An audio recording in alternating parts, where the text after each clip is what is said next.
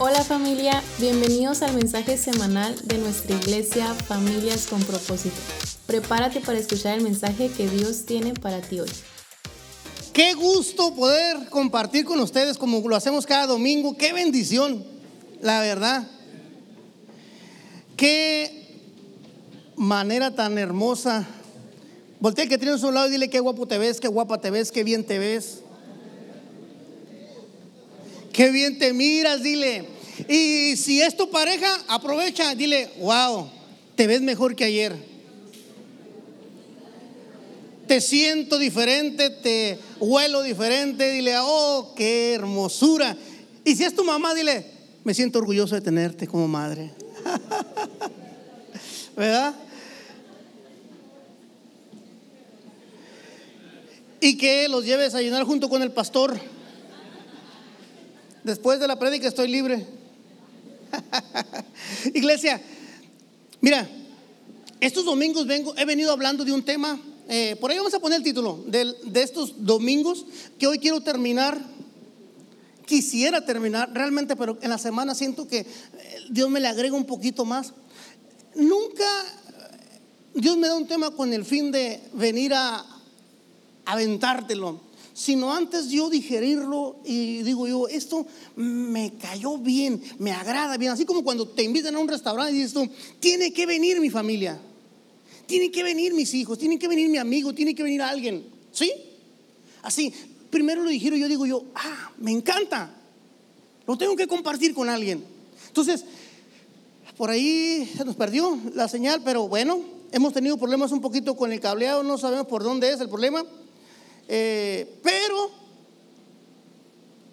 ya hay solución para todo. Ayer anduvieron, no sé si usted miró, cambiamos de luces. Ni se cuenta, ¿se da? Pues es que yo sé que usted no critica nada, usted no viene a criticar, usted viene a adorar a Dios y ya, ¿verdad? Se nos, no, poco no, se les ve el rostro a todos diferente, metimos luces varias y hay proyectos que se están... ah, en puerta que se van a ir avanzando. Porque quiero que usted se dé cuenta que todo lo que usted siembra en esta casa es para usted esté mejor, para que sus hijos cuando estén acá arriba y estén sentados ahí o estén allá, estén mucho mejor. Todo lo que usted siembra en esta casa es para usted y para sus generaciones. Un día no va a estar, pero va a dejar algo aquí que sus hijos van a sentir orgullosos. Amén. No se vaya sin antes dejar algo. No se muera, no se muera sin antes dejar algo para sus hijos. ¿Verdad? Ah, mira. Gracias, mi hermano. Dice la Biblia que le da un vaso de agua a un profeta, recompensa de profeta tendrá. Pero como se lo dice un pastor, recompensa de pastor tendrás. Aunque ya eres pastor en tu casa. Pero bueno, gloria a Dios. Ok, entonces, bueno, seguimos teniendo un pequeño problema ahí. Yo eh, estuve hablando todas estas semanas acerca de, eh, de la... ¿Se acuerda usted? Ayúdeme. La herencia de que somos herederos, no, no huérfanos. Cristo vino a heredarnos. Y yo les quise explicar a grandes rasgos lo que quién es Jesucristo. El domingo pasado me enfoqué tanto en que usted se diera cuenta que lo que usted recibió no es ah, un profeta más, un hombre en la cruz, sino que se despoja de su deidad. Le expliqué lo que significaba deidad. Le expliqué lo que significaba quién era, qué era ser Dios. Y que Jesús ya estaba con el Padre y que vino el Espíritu Santo, lo mete en el vientre de María y nace como hombre. Y, lógico que dejó su deidad, la deidad de ser Dios, para convertirse en carne, para que pudiese morir por ti por mí. Eso es lo que hizo Jesús. Ese Jesús que usted hace, o que oró, que pidió que entrara a su corazón, es el mismo que, que ya estaba junto al Padre. No es un profeta más. En algunas religiones lo van a confundir diciéndole que es un profeta más y que lo que usted hizo fue una oración simple y sencilla. Y realmente no es así. Yo le enseñé el domingo pasado lo que lo que usted recibió fue poder. Y una de las cosas eh, que no debemos dejar pasar es que cuando recibimos a Jesús, recibimos un, un nombre, nombre que tiene poder. Le expliqué que en el ambiente espiritual los demonios identifican a aquel que tiene el conocimiento de quién es, lo, qué es lo que recibió. Los demonios saben cuando usted recibe a Cristo en su corazón y los demonios tiemblan por lo que usted recibe. Y usted se convierte en un Iron Man. Más, más, más, más, todavía. Le quise dar un ejemplo. En un Spider-Man. Usted se convierte en un superhéroe. Realmente. Por lo que trae dentro. Prácticamente el superhéroe lo hace ver lo que trae. Al hombre araña, el ADN. A Spider-Man, su vestimenta. Al Hulk, su ADN. Y no me quiero ir por ahí. Pero hablamos de una, de una cita bíblica muy importante que decía en el libro de Juan 1.12, más a todos los que le recibieron, a todos los que creen en su nombre, les dio autoridad de ser hijos de Dios. Yo le dije el domingo pasado que. A ver, yo le dije el domingo pasado que la, toda la gente dice que todos somos hijos de Dios. Pero el libro de Juan dice que nada más los que creen en Jesús tienen derecho de ser hijo de Dios. Si allá afuera dicen, no, no, no, todos somos hijos de Dios. No, no es así. Porque si no, Juan estuviese mintiendo. A todos los que le recibieron Juan 1.12, a los que creen en su nombre, no nomás recibirlo, sino creerlo, entender que lo que traes dentro es derecho, te da derecho. Entonces, el enemigo, voy a hablar de cosas espirituales. Viene y se mete a tu casa y hace lo que se le antoje con la familia, con los hijos, porque no sabes el derecho que tienes. Si, si ahorita que regreses, y espero que no sea, suceda así, encuentras a alguien metido en tu terreno, le vas a decir, hola, buenos días, ¿cómo está? Buenas tardes, ¿no? Le, le ofrecieron agua. Va a agarrar un palo y dices, ¿qué andas haciendo aquí? Primero un palo porque no sabes qué da. Y si traes un bate en el carro, pues lo, agarra. Vas porque sabes que se metió a tu territorio. Porque tienes entendimiento, se metió a mi derecho. Y esa es la parte que quiero que usted entienda. El enemigo tiene años metido en sus derechos y usted ni sabía que tenía derechos. Usted como hijo de Dios, fue creado, formado, diseñado para vivir en la tierra. Para que los problemas se alejen de usted. Es que los problemas son seres que están en un territorio equivocado. Los problemas en su casa se tienen que acabar. Porque usted tiene derecho de vivir en paz. Jesús dijo, mi paz qué? Y mi paz, yo no la doy como allá afuera la dan. Esta paz es diferente. Y entonces, ¿por qué no tienes paz en tu casa? ¿Por qué la casa se ha convertido en un coliseo romano? En un campo de box. ¿Por qué la mesa de comer se ha convertido en un pleito? ¿Por qué? ¿Por qué tenemos ese problema? ¿Por qué caemos tan fácilmente en la droga, en el alcohol, en, los vicios, en los pleitos, en la ira, eh, eh, en todas las cosas que terminan separándonos de las personas? que amamos. ¿Por qué? Porque no sabemos que tenemos derecho. Es que a mí el coraje me gana porque no sabes que tienes poder sobre el coraje, sobre el odio. ¿Por qué te gana? Es que a mí cuando me enojo me bloqueo. ¿Por qué? El coraje dice cuando tú eres feliz y cuando no. ¿Por qué? ¿Por qué la gente no puede ver un cigarro, alguien que prende un cigarro porque siente que le tiene que ir a por qué, por qué, por qué? Dile que tienes un lado, guay. Por otros cinco pues te enseño la contestación. ¿Por qué? Porque no sabes que tienes derechos. El nombre de Jesús se lo ganó el maestro en la cruz y se lo dio su iglesia. Tú y yo, a ti y a mí, nos los dio. Ese nombre que en cuanto mencionas, eh, es más, en cuanto los... Mire, tú, en cuanto la necesidad y la bronca sepan que tú eres cristiano, no se tienen que acercar a ti. Porque hay divorcios. Porque hay tantas enfermedades tomando terreno en la vida del, del cristiano. Porque no sabes vivir con la paz de Cristo. Porque quieres vivir en la adrenalina. ¿Por qué te enojas fácilmente? Dile que tienes un lado, ¿por qué? ¿Por qué si las cosas no salen como tú quieres? ¿Por qué? Porque no sabes que tienes autoridad sobre. Les comentaba en la mañana a los muchachos, más temprano, de que yo tuve que aprender a hacer sistemas porque me conozco, que son muy, muy desesperado, muy así, me gustan las cosas rápidas y eh, si no encuentro las llaves, aunque las tenga aquí, ya nomás no las encuentro y me bloqueo aunque las tenga enfrente de mí. ¿A cuánto le pasa eso? Entonces yo hice sistema con mi vida. Yo entro a mi casa y dejo las llaves en el mismo lugar, los zapatos en el mismo lugar, la ropa trato de tener en el mismo lugar. Todo en el mismo lugar, todo lo hago con sistemas en el mismo lugar. ¿Sabe por qué? Porque me desespero.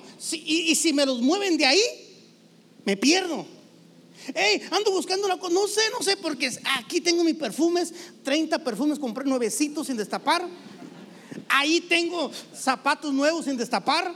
Tengo todo ahí, viene como en mi lugar, ropa aquí, aquí, para no andar como loco peleando. ¿Qué pasa? ¿Quién me lo agarró? ¡Hey! Acá y peleando con todo el mundo. Yo soy el responsable, yo, de mi vida, de mis actos. No, es que si no me los agarraran, si no me los agarraran, no me harían enojar. No, no, yo soy el responsable. Por eso yo hago sistemas. Yo procuro, porque me conozco mosco cuando dijera un niño de la casa hogar, me sale el dragón que traigo dentro. Entonces digo, mejor hago sistemas así, me agüito. Porque al final de cuentas voy a terminar regañado, frustrado. Porque aunque los mire, que la agarren, van a decir que no, porque no es de ellos y ellos no lo compraron. ¿Para qué lo necesitan? Y voy a terminar siendo, todavía voy a terminar regañado. Perdón, pero se tiene que decir. ¿Y qué? Ok, ahora Jesús viene como hijo de Dios a morir en la cruz porque era necesario. Ahora yo les quiero, ¿no se puede proyectar ya? Ah, ok. Yo les, por más que están tanto comerciales y todo, les quiero hablar acerca de otro poder que deja Jesús y que muchos ni porque también les dije el domingo pasado, porque nadie, nadie nos enseñó.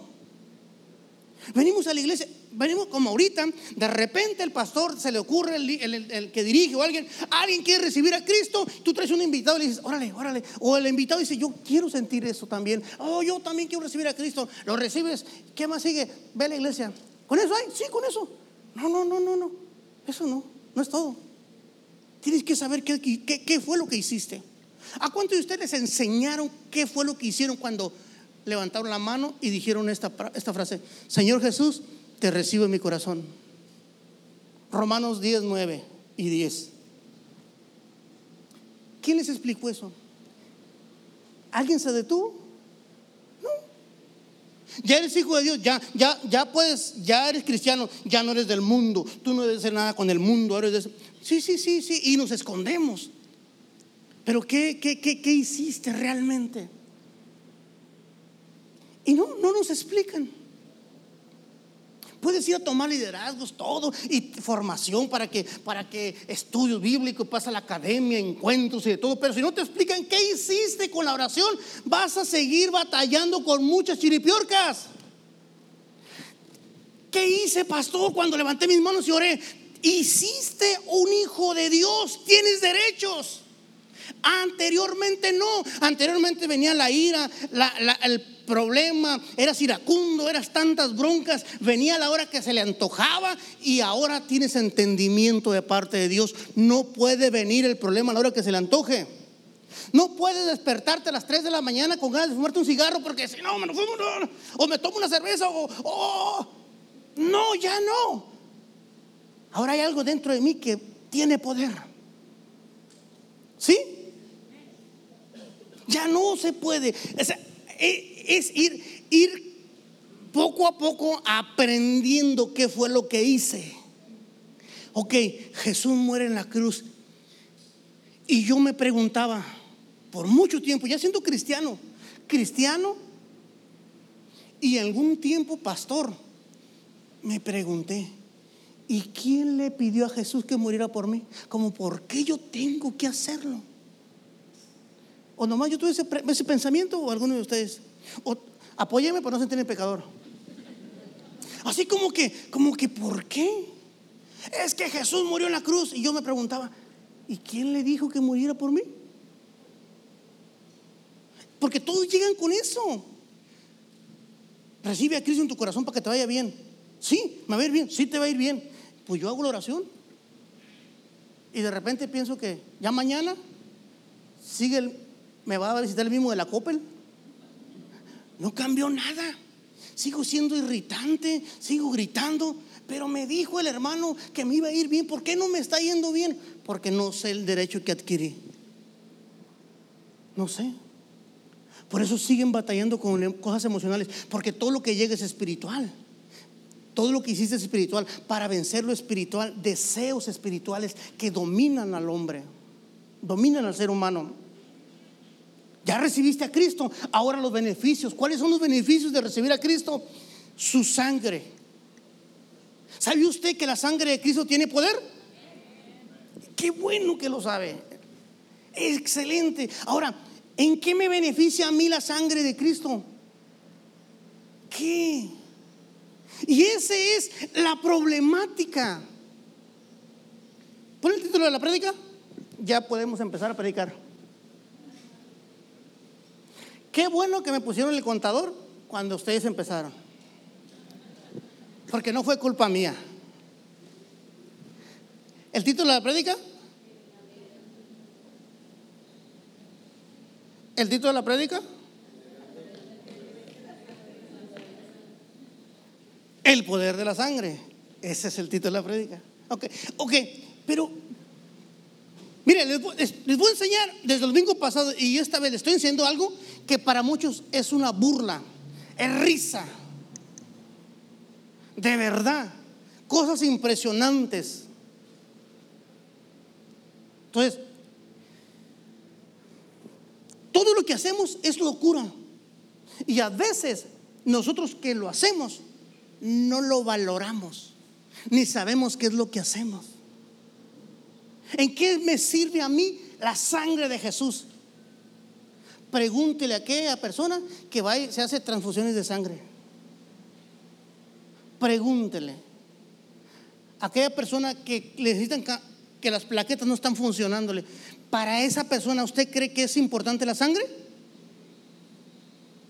Ah, más o menos por ahí. Tienes que, te tenemos que cambiar sangre, te tenemos que dar más sangre. ¿Por qué? Porque tú no estás produciendo, necesitas sangre. La sangre es la vida.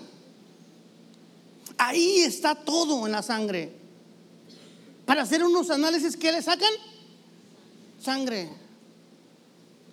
Y ahí identifica necesitas comer más, necesitas bajarle a esto, tienes triglicéridos, tienes esto, tienes lo otro, tienes puras broncas.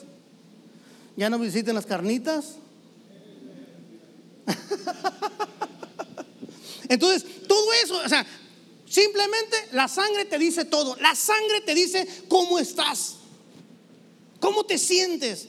Y lo ignoramos. El poder, lo que Jesús hizo en la cruz fue desangrarse por completo hasta que su última gota de sangre de su cuerpo cayó a la tierra o bueno, o salió de su cuerpo, entonces entonces estaba cumplida la profecía.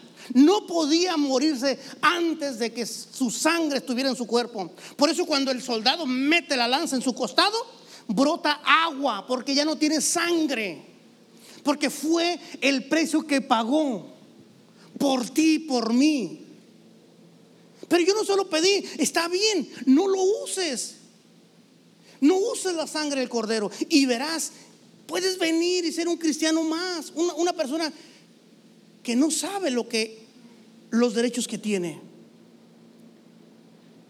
Éxodo 12, del versículo 12, capítulo 12, versículo 12 al 13, fíjate bien lo que dice. Vamos a entrar por ahí.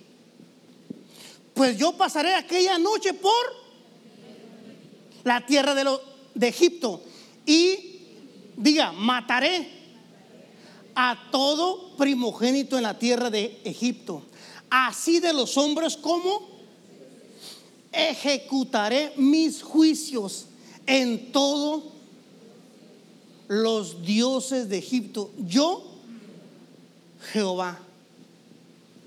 ¿Sí? El 13. Y la sangre os será en la casa donde estén y veré la sangre y pasaré y no habrá en ustedes plaga, mortandad cuando hiera la tierra de Egipto. Ok, en resumen, rapidito. En la última plaga, la última palabra, la última profecía de Moisés hacia, hacia, hacia Faraón fue, mañana van a morir todos los primogénitos de la tierra, todos incluyendo el pueblo de Israel. El, ángel de la muerte va a pasar, enviado por Dios, va a pasar por todas las casas y se va a meter y va a ir. Mire, nada más se oía, entraba el ángel de la muerte así y no más se oía. Porque eso es la muerte, eso es la vida. Sí, Jehová, Así, un respiro. Esa es la vida. Venía y por todas las casas. Pero le dice, Dios le dice a Moisés, va a pasar por toda la ciudad. No importa si sea israelita o no sea israelita. El ángel viene por el primogénito. lo único que los puede salvar es que esa noche, antes de que usted antes de que, de que, de que se duerman, antes de que va, vamos a decir que la muerte va a pasar a las nueve de la noche. Ustedes antes de eso, júntense por familia. No quiero a nadie en la calle, a nadie. Y, y va a sacrificar un cordero. Van a sacrificar un cordero y la sangre del cordero la van a, van a marcar los lindeles de la puerta, el marco de la puerta con la sangre del cordero. Y el ángel de la muerte mirará la sangre y pasará el largo locura, tontería para muchos. Hagamos una película. Viene Moisés en la mañana, Faraón, mañana, es más, hoy esta noche, antes de las nueve, pasará el ángel de la muerte, se llevará todos los primogénitos, porque tú no quieres dejar ir al pueblo de Israel, porque lo quieres seguir teniendo en esclavitud. Todo Egipto va a morir el primogénito, todos. ¿Ok?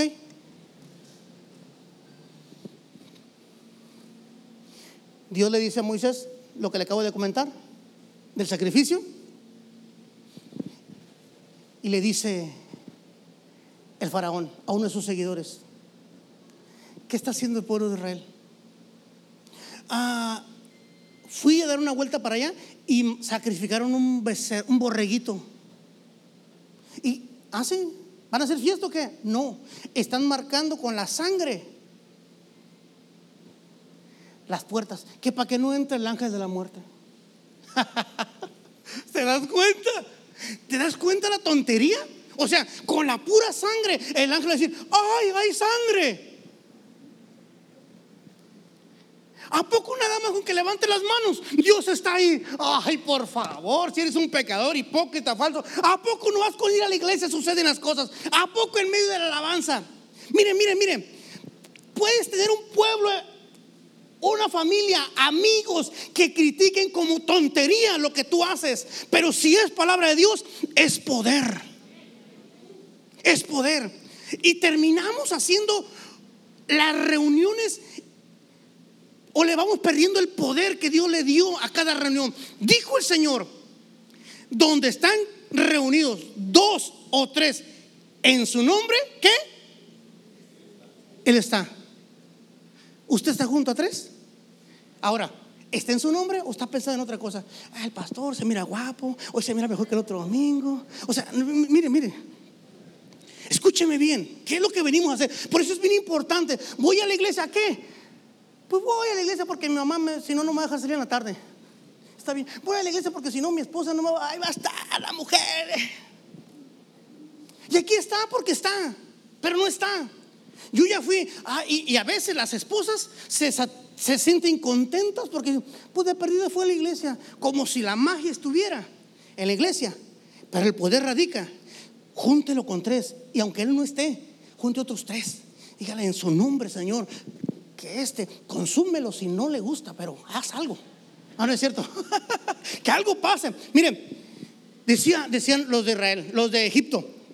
Estoy sacando una película. ¿A poco, pobres animalitos, a poco el ángel, usted cree que el ángel va, no, no va a encontrar una ventana abierta para meterse? ¿Usted quiere que un ángel haya algo que lo impida? ¿Usted cree? Por favor, Ramsés, no me la puedo creer, dice Ramsés, que era el, el rey, le dice, Ramsés, no me la puedo creer. Y le dice al otro, ¿cómo la ves? Tan locos, es una tontería. No hay quien detenga un ángel. No hay. No, no se puede, déjalos, déjalos. Mañana también ellos van a llorar. Si el ángel de la muerte viene por los primogénitos de esta casa, también va a venir por los de ellos. Porque no hay nada que los detenga. ¿Y qué crees? Viene el ángel, llega a las nueve de la noche y empieza el ángel, sale de Israel y visita Israel, pero pasa por Israel y empieza a ver los lindeles, empieza a ver la sangre, empieza a ver la obediencia.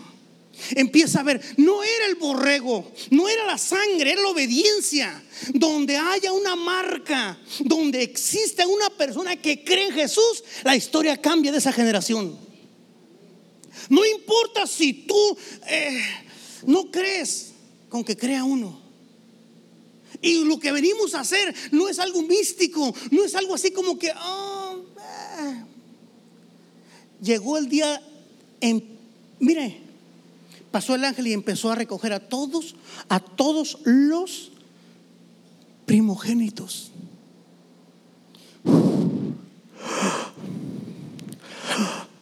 Y en la casa de Israel estaban cenando, porque la carne del borrego se lo estaban comiendo ellos. Y en la casa de Egipto estaban llorando, simplemente porque había unas manchas de sangre en la puerta. Tienes que creer que lo que Jesús hizo en la cruz somete tus locuras, tu ira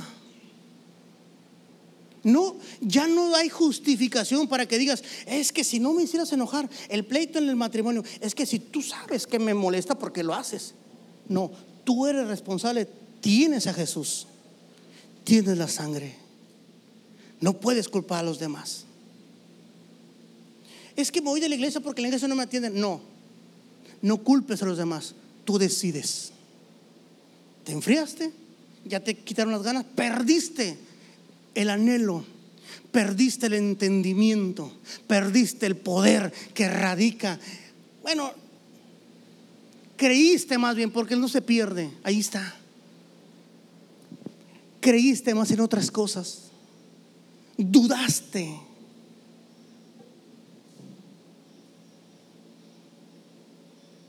Vino el ángel y se llevó los que se tenían que llevar.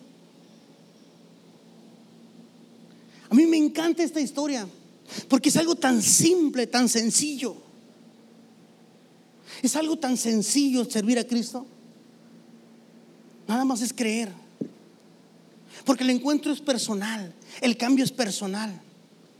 Voy a ir a la iglesia para que cambie mi esposo mi hijo. No, cambia tú, llévales la sangre del cordero para que cuando venga el problema a tu casa, Marca los lindeles de la puerta. Oraba, tocaba, tocaba los lindeles de la puerta, de las puertas de la calle. Oraba por mi casa. Oro todavía lo hago. Reprendo, parezco loco. Y echo fuera demonios todo lo que permití, todo lo que yo dejé que entrara, porque yo soy la puerta también echo fuera, cierro, reconozco que permití cosas, reconozco que permití cosas y entiendo que tengo el poder para ordenarles que se vayan, porque tengo la sangre de Cristo. Tiñe mi vida la sangre de Cristo, la sangre que se derramó en el, en el Calvario. ¿Lo cree? Entonces su historia va a cambiar de aquí en adelante. ¿A poco? Ah, ¿A poco con ir a la iglesia? Ay, por favor. ¿A poco así de simple? Así de simple. Lo que usted hace, protege los suyos. No se registra una historia de que algún hombre en Israel, en ese, en ese tiempo, haya dicho, no, yo no quiero nada, yo no voy a marcar, yo no voy a marcar los lendres, está loco Moisés lo hubiera registrado, claro, por desobediencia, se hubiera llevado a su familia. Todo lo que tú hagas protege a tu familia. Aún cuando tus hijos estén formando los, escúchame bien, aún cuando tus hijos, o vamos a decir mis hijas, cuando mis hijas se vayan y empiecen a formar su familia, yo seguiré aportando para sus generaciones mientras esté aquí. Bueno o malo. Así es que no se termina la fiesta o el compromiso, la responsabilidad, cuando ellos, es que ya tienen 18 años, ellos se van. No, no, no, papá. No, no, mamá. Esto sigue. Imagínense, Moisés, todo Israel, Dios me dijo que tienen que sacrificar un cordero y tienen que, la sangre, métanla en una charolita, con una ramita, márquenla. La puerta de su casa. Y llegas tú como papá, honra, eh, el hijo, el hijo o los hijos. Vamos a hacer otra película de esa, de qué vivió el pueblo de Israel en ese tiempo. Papá, ¿me dejas ir al cine con mis amigos? Esta noche no, mijo. Porque no se puede. ¿Por qué? No se puede. Mira, esta noche va a pasar un ángel y va a haber problemas. Mañana puede ser donde quiera porque mañana serás libre. Ah, pero bueno, mijo, haz lo que tú quieras. Tú ya tienes 18 años, ya eres responsable de tu vida. Mentira. ¿Quién le dijo eso que son responsables a los 18 años? ve. Ve, deja, ve, ve, ve al cine, mi hijo. Nomás no llegues después de las nueve porque va a pasar a las nueve el ángel de la muerte. Y como todos los hijos que salen con el permiso de uno llegan exactamente a la hora que les dice uno, no hay problema. ¿Ah? Yo dejo ir a la mía media hora antes me dice, ¿me puedes dar una hora más? Y así me lleva y así me jalonea. Le digo 40 y en la otra son 30, en la otra son 25, en la otra son 15, en la otra son 10. Pero escúchame bien, eh, hay días donde no le puedes dar permiso. Ese día era uno de ellos. Nadie debe de salir, nadie. Hay momentos donde peligran. Y tú tienes que saber, papá, mamá, tú tienes que saber, peligras bueno, ya tiene 18 años, él ya sabe lo que hace, pues es su responsabilidad. No, todos deben de estar adentro. Todos. Yo sé que algunos por comodidad, pero al final de cuentas son amargas las lágrimas que salen de las personas por lo que pasa. Seguimos leyendo. Juan 1.29. Quiero terminar rapidito. El siguiente día vio Juan a Jesús que venía a él y dijo, ¿qué dijo? He aquí el Cordero de Dios que quita. ¿Quién es? Ok. Jesús es el Cordero. ¿Estamos? se necesitaba sacrificar un cordero para que todo aquel que en él crea pueda salvarse del pecado. Necesitabas ese cordero. Entonces, Juan dijo, este es el cordero que va a limpiar al mundo. Este es el cordero que va a limpiar a las personas. Eh, la sangre de Cristo tiene poder. ¿Usted lo cree? Mire, cuando empiece a batallar con, con ideas, Señor, ayúdame. Pon tu mano en tu cabeza, dile, Señor, donde te duela, yo creo en tu poder, yo creo en tu sangre. Esa sangre que se derramó en el Calvario no fue de en vano, tiene un significado, tiene un porqué, tiene un propósito. Y es que yo lo reconozca, que yo lo crea. Yo lo creo. Pero no lo usamos la sangre del cordero. Es más, algunas veces, algunos yo creo que ni sabían que podían usar la sangre del cordero.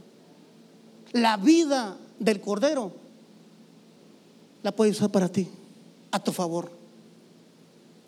Hebreos 9:14 dice, ¿cuánto más la sangre de Cristo, el cual mediante el Espíritu Eterno se ofreció a sí mismo, sin mancha, limpiará vuestras qué? limpiará, dile que te suelo, tu conciencia. Pastor, a ver, limpiará la conciencia de obras muertas para que sirvas al Dios vivo. ¿Cuáles son tus luchas? Como mujer no sirvo. Como hombre no sirvo. Yo no puedo se me es difícil. Batallo mucho y no, no, no, esto no es para mí. La iglesia no es para mí. Y los demonios te dicen, tienes toda la razón. La iglesia no es para ti. Tú no vayas a la iglesia. Aquí.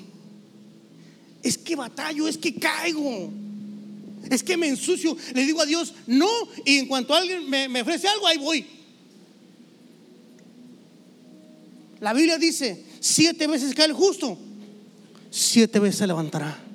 Mire, cada vez que te le caigas, cuentas siete veces. Cada vez que te caigas, tienes siete oportunidades mientras Cristo esté aquí. Pero hay un pensamiento que te dice, ¿para qué voy a la iglesia? Si soy un, esto soy el otro, soy el aquello. Yo, eh, pues bueno, yo todavía hago esto. ¿Para qué voy? Para que entiendas que puedes vencerlo. para que haya entendimiento. entendimiento.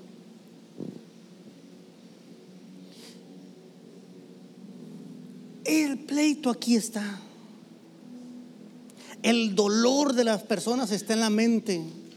La tristeza, la derrota, las victorias están en la mente de las personas. Luchamos ahora. Siete veces cae el justo todo el día estamos involucrados en circunstancias difíciles. Nos impregnamos de eso. Dobra tus rodillas en la noche antes de dormir si quieres. En la mañana antes de empezar el día, dile, Señor, no te voy a decir que no te voy a fallar, porque mentiría. Sí te voy a fallar. No porque quiera, porque soy débil a veces, me descuido, pero quiero seguir adelante. Quiero seguir adelante. Y hoy creo en esa sangre que se derramó, esa vida que en la cruz se terminó para que en la mía empezara. Y eso se llama nuevo nacimiento. Cuando tomas la vida que se termina en la cruz y la tuya se termina y la de Él en ti, una nueva vida una nueva esperanza. Siempre hay esperanza, siempre hay una oportunidad. Cada vez puedes pecar, no te estoy dando permiso, te estoy dando una salida a la culpabilidad. Porque la gente deja de ir a la iglesia porque se siente basura, se siente culpable. Pero en una ocasión un hombre, un hombre estaba en un pozo 25, 35 años, en un pozo que se llamaba Bethesda, en un lago donde bajaba un ángel de vez en cuando y, y todo aquel que corría se alcanzaba a meter. El primero que pisaba el agua quedaba sano. Y estaba un hombre por 25 años frustrado. Y cuando viene Jesús y le dice, Jesús, ¿quiere ser sano? Y le dice, sí quiero, pero no tengo quien me ayude. No tengo quien me cargue y corra conmigo, porque en lo que yo me muevo, en lo que yo hago, en lo que yo me esfuerzo, otro lo logra. Escúchame bien. El pensamiento te va a decir que no puedes. Pero Cristo te dice, déjame cargarte. Yo en la cruz te cargué. Viene... Eh, eh, Jesús con el hombre que está en el pozo de Bethesda, ahí el, hombre 35 años ahí frustrado, imagínate, sin poder caminar, greñudo, apestoso. Pues déjalo apestoso, porque podemos estar bien limpios y apestar en la mente. Luchamos con la mentalidad. Luchamos con el fracaso. No creemos que merecemos las cosas porque ¿Qué crees? Las, las, casas caras y los carros del año son para los ricos. Y cuando tú dices eso, tú te identificas como un pobre. Pero pobre es aquel que no tiene a Cristo, tú ya lo tienes. Amén. Dáselo fuerte que es para el rey.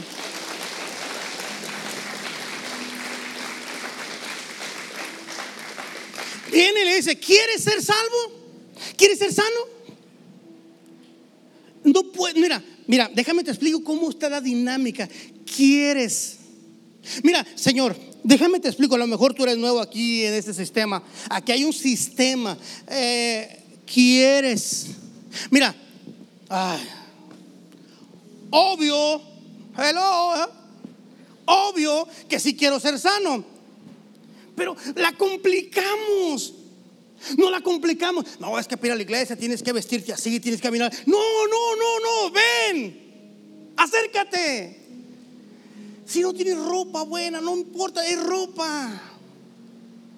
Yo últimamente la ropa buena está rota, todos los pantalones. Lo que en, mi, en mi juventud era pobreza, para ellos es moda. Me hubiera acordado en aquel tiempo, le había dicho a mi papá, gracias papá por traerme a la moda. Pero esos pantalones rotos me hicieron una vida imposible en mi mente. Decía yo, ah". por eso cuando mis hijas o cuando veo a la gente, digo yo, Ay, pobrecito. Sí. Cuando recién llegué aquí en Senada, fue me compré unos pantalones. Vino y me visitó una, de, las ovejitas que tenía allá. Me miró y yo no entendí. Me dijo, pastor, vamos a la Me invitó a una tienda a comprar ropa. Compró él y me dijo, agárrate unos pantalones, lo que quieras. su frase era, ahorita que estás en la montaña de los disparos, dice, agarra la que quieras. Lo que tú quieras, pastor. Pero yo jamás pensé que porque me estaba mirando los pantalones rotos.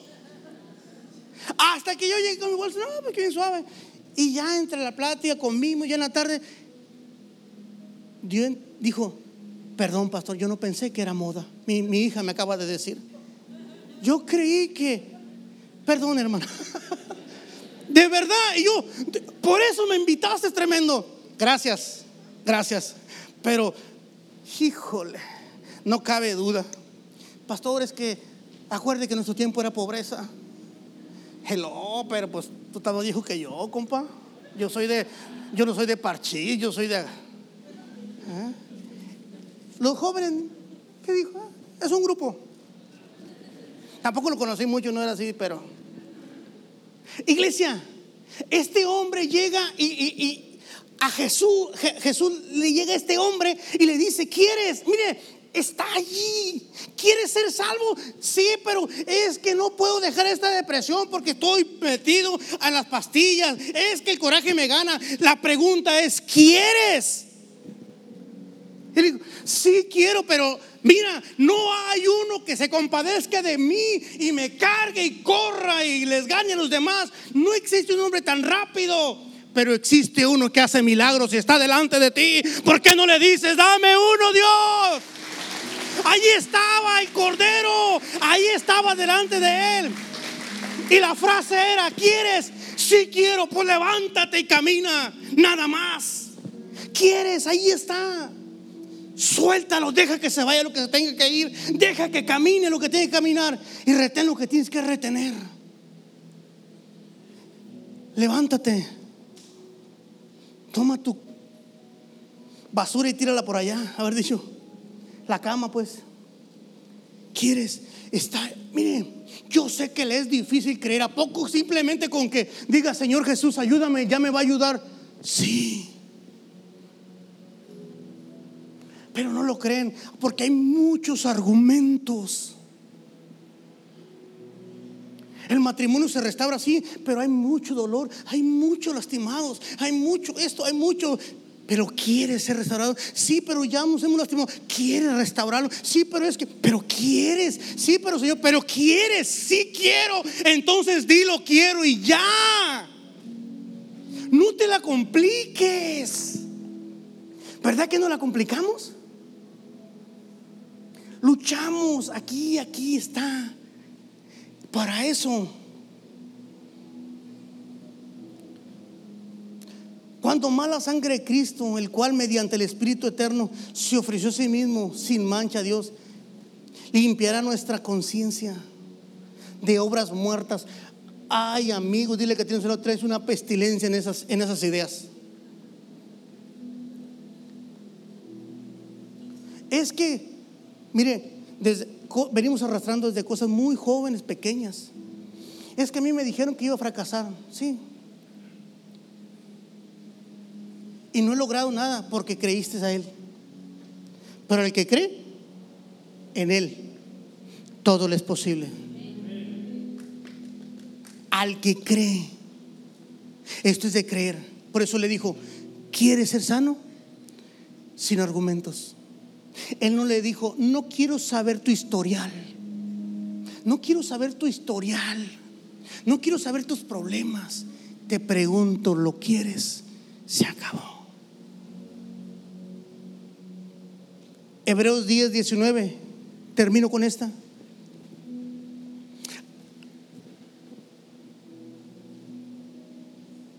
Así que hermanos, teniendo, teniendo qué?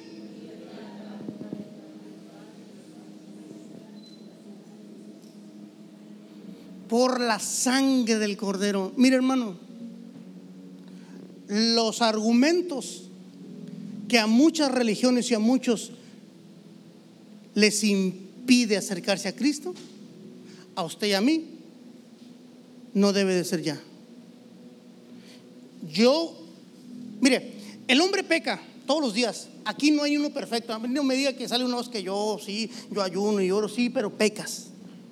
Pecas, las riegas y machín, feo, horrendo. ¿Sabe por qué? Porque no hay pecado entre uno y otro. Es pecado. No más que nosotros en la tierra pusimos blanco, negro y azul. Es pecado. Y el pecado es asqueroso delante de los ojos de Dios. Mire, usted agarra la sangre del cordero, se la echa y se puede acercar al trono del Altísimo. Esa sangre es para todos, pero no todos la pueden agarrar. Usted lo puede hacer. El lugar santísimo estaba en el tabernáculo de Moisés. Una, una carpa. Estaba dividido en tres partes. El atrio, el lugar santo y el lugar santísimo. Aquí en el atrio estaba todo el pueblo de Israel, una vez al año, una vez al año, se preparaba un sacerdote, uno. Imagínense, la esperanza de Israel. Llegaba el día, salía el sacerdote bien vestido con sus vestimentas, sacrificaban el becerro delante de todos y vaciaban la sangre en un bol, una charolita entraba al lugar santísimo, al lugar santo. Ahí estaba el lavacro, había muchas cosas ahí. Muchas cosas. cruzaba al lugar santísimo. El único había donde había una caja donde estaba guardada supuestamente el poder de Dios, pero Dios no puede ser retenido en nada. Ahí estaba el arca que le llamaban el pacto, el pacto. El sacerdote agarraba la charolita. Mire, había una cortina que separaba al sacerdote del pueblo. Desde afuera lo, amarraban, lo amarraban con un mecate. Entonces, y traía en, en, la túnica unas campanitas. El pueblo de Israel, todo el pueblo, por un año, ese día era importantísimo para ellos. ¿Por qué? Porque pudiese que el sacerdote le hubiera valido cacahuate y no se hubiera purificado. Y en cuanto entraba al lugar santísimo, caía muerto. Y nadie podía acercarse. El pueblo lo jalaba. Cuando no oían, decían, ya cayó. Pero no más era caer, era que Dios no aceptó nuestra ofrenda. Y no, no nos aceptó. Todo el pueblo está en deuda. Todo el pueblo. Entonces, imagínense el sacerdote que llegara, llegaban entre otros sacerdotes, decía uno, te toca a ti. Este año tú te vas a presentar delante de Dios. Purifícate, límpiate límpiate porque vas a presentarte delante del Altísimo. Entonces él entraba, el sacerdote, y se las campanitas y se movía. Estaba moviendo el mecate, pues no se miraba porque la cortina, había una cortina hasta el suelo, como es cuatro metros o más. Y se movía. El sacerdote andaba haciendo toda la liturgia, todo. Agarraba la, la, sangre con los dedos así y la rociaba arriba del arca del pacto. Estoy haciendo un pacto con Dios. Entonces, todo eso, todo el movimiento que hacía, todo el movimiento. Entonces el pueblo, de Israel estaba afuera esperando que saliera y miraba, atentos a las campanitas, atento al movimiento del mecate. Se está moviendo, sí está vivo todavía. Creo que Dios aceptó la ofrenda. Ay, qué bueno. Sudando como yo ahorita. Sí. Porque su victoria, su bendición dependía de un hombre. Estaba ahí esperando que esa sangre fuera aceptada también. Y de repente salía el sacerdote y todo el pueblo festejaba. Dios aceptó nuestra ofrenda. Cuando Jesús dice, consumado es, la tierra tiembla y ese velo se rasca por la mitad. Quita a lo que antes separaba a Dios de la presencia de Dios del pueblo, ahora todos por medio de esa sangre podemos entrar al lugar santísimo. Todos, todos, todos. No hay uno que no se pueda acercar delante de Dios por medio de la sangre del cordero. Esa sangre, por eso a muchos es que Dios no me contesta. Dios no puede ver el pecado. Tíñete de sangre y verás que te va a contestar. Tíñete y te puede acercar. Báñate de la sangre del cordero. Báñate de rojo, tíñete de rojo y te podrá acercar delante del trono del Altísimo. Somos los únicos. Iglesia, tu vida puede cambiar si tú quieres nada más. Eso es lo que hace la sangre del cordero. Nos acerca y el Padre. Tenemos el privilegio de acercarnos al Padre y el Padre a nosotros sin matarnos, porque la sangre nos cubre. La sangre de Jesucristo nos cubre. Así de simple, de película, así de locura. Hay gente que no lo quiere entender, no lo cree, no le hace que no lo crean. Usted lo cree, eso es importante. ¿Sabe? Lo que antes era difícil ahora va a ser fácil porque hay alguien que está a nuestro favor. Por eso cuando tú cierres tus ojos, dile, Señor, creo en ti y que esa sangre que separó el velo, ahora me, me acerca a ti. Imagínate. ¿Por qué no te pones de pie? Quiero hacer una oración.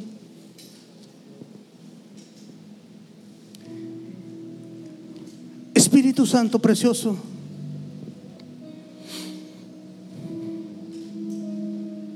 Y que el poder de la sangre que se derramó en el Calvario tiñe este lugar de rojo. Sopla Espíritu Santo que esa sangre que se derramó en la cruz, yo creo que tu sangre me limpia de todo pecado y toda maldad. Juan dijo, he aquí el Cordero, el que será sacrificado por mí. En el, todo el Antiguo Testamento puedes encontrar indicios de Jesús. En el Edén, el, primer sacrificio para que salieran cubiertos del pecado. En Éxodo encuentras al Cordero que murió para que el ángel de la muerte no entrara. En Levítico los mandamientos, la ley de los sacrificios.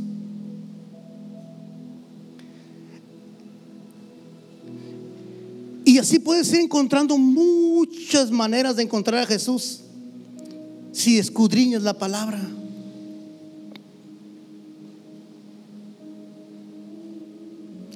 Cierra tus ojos un momentito y dile a esa sangre que se derramó en el Calvario, tíñeme de rojo.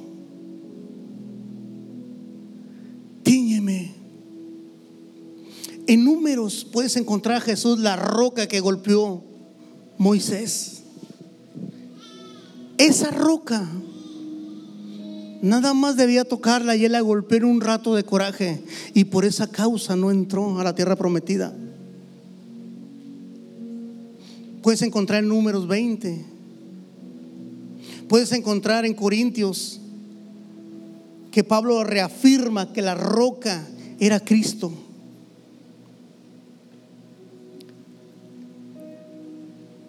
Amado, en Génesis también, el Cordero en el monte Moriah, supliendo la muerte de Isaac.